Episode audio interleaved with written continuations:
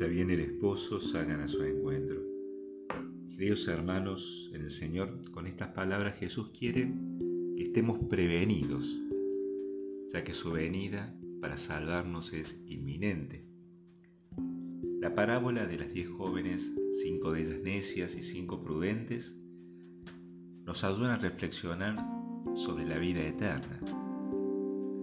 En la segunda lectura San Pablo dirá a los tesalonicenses, no queremos hermanos que vivan en la ignorancia acerca de los que ya han muerto, para que no estén tristes como aquellos que no tienen esperanza. ¿no? La muerte no tiene la última palabra en nuestras vidas, porque para los que creemos en Cristo, si bien es cierto, nos entristece la certeza de la muerte, nos consuela la promesa de la futura inmortalidad. La palabra prevención estuvo muy de moda hace un par de años a raíz del COVID y no es otra cosa que tomar las medidas necesarias para evitar o reducir algún riesgo.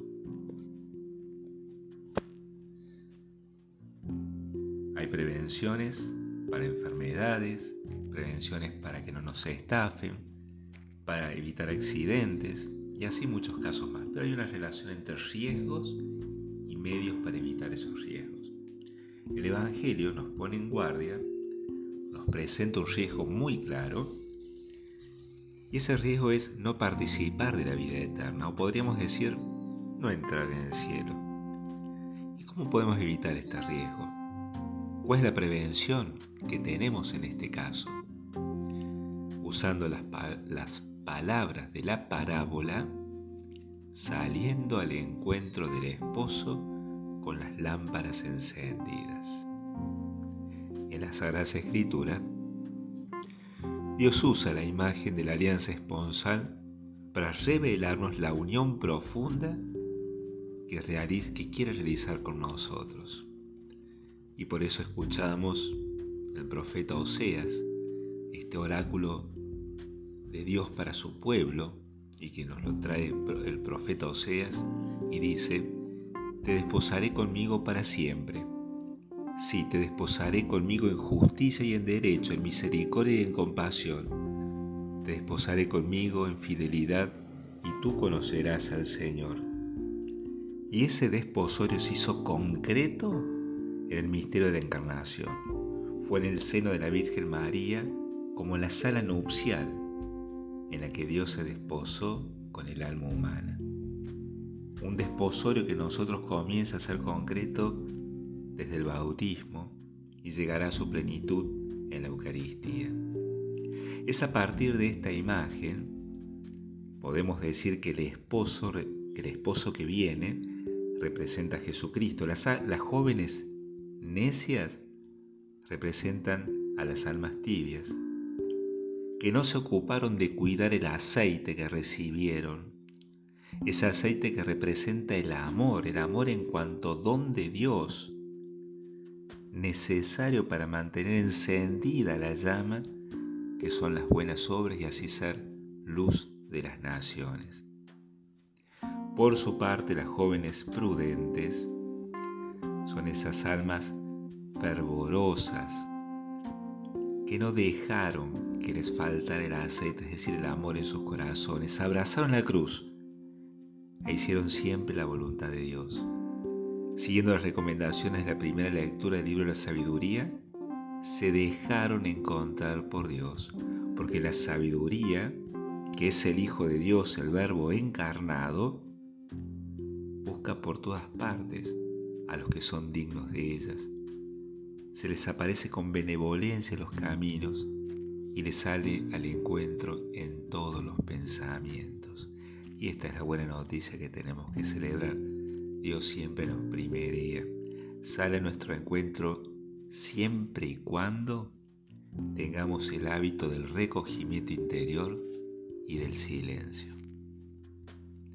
La diferencia entre las jóvenes necias y las jóvenes prudentes es que las primeras hicieron buenas obras, pero no según el querer de Dios, sino buscando el aplauso de la gente. En cambio, las prudentes, al estar unidas con Dios, no dejaron de agradarle por sus buenas obras, por más que según la mirada puramente humana, sus obras son irrelevantes o pocos espectaculares o casi despreciables, ¿no? Bueno, ellas sabían que estaban haciendo lo que Dios quería que se hiciera, por más que en ese momento el mundo pensaba que era otra cosa lo que había que hacer, ¿no? Bueno, la unión profunda con Dios. Esto nos recuerda aquella frase de San Juan de la Cruz, al final de nuestras vidas seremos juzgados en el amor. Cuando nos encontremos con Dios cara a cara, no nos preguntará cuántos títulos conseguimos, cuántas riquezas acumulamos o cuántos amigos conservamos. Nos preguntará lisa cuánto amamos. Y serán nuestras buenas obras las que hablen por nosotros. Quizás nos parezca contradictorio pensar que las jóvenes prudentes no hayan proveído a las necias del aceite necesario para que puedan participar también del banquete nupcial. Lo cierto es que el amor en cuanto don de Dios exige de nuestra parte una respuesta personal. Si no lo hacemos, entonces se quedarán truncadas muchas buenas obras. El amor va creciendo en la medida en que nos vamos entregando. Si dejamos de entregarnos, entonces el amor se va apagando, se va extinguiendo, el aceite se va extinguiendo.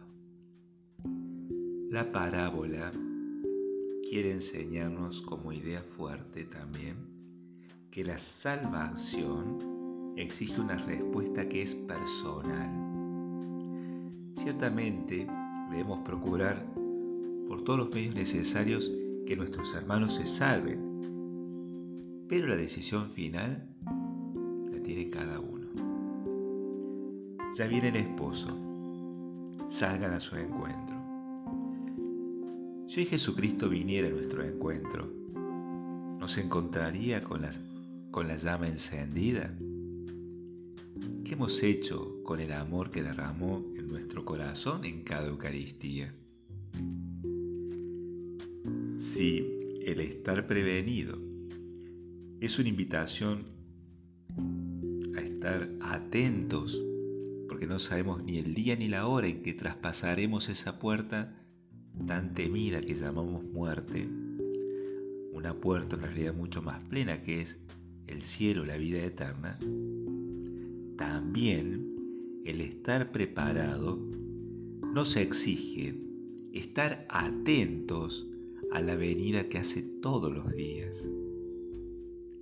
Y esa venida la encontramos fundamentalmente en el sacramento de la Eucaristía, de manera especial, pero también en todos los sacramentos, en la oración, en la meditación de las Sagradas Escrituras, todos lugares privilegiados para encontrarnos con el Señor que nos alimenta, nos purifica, nos llena de vida.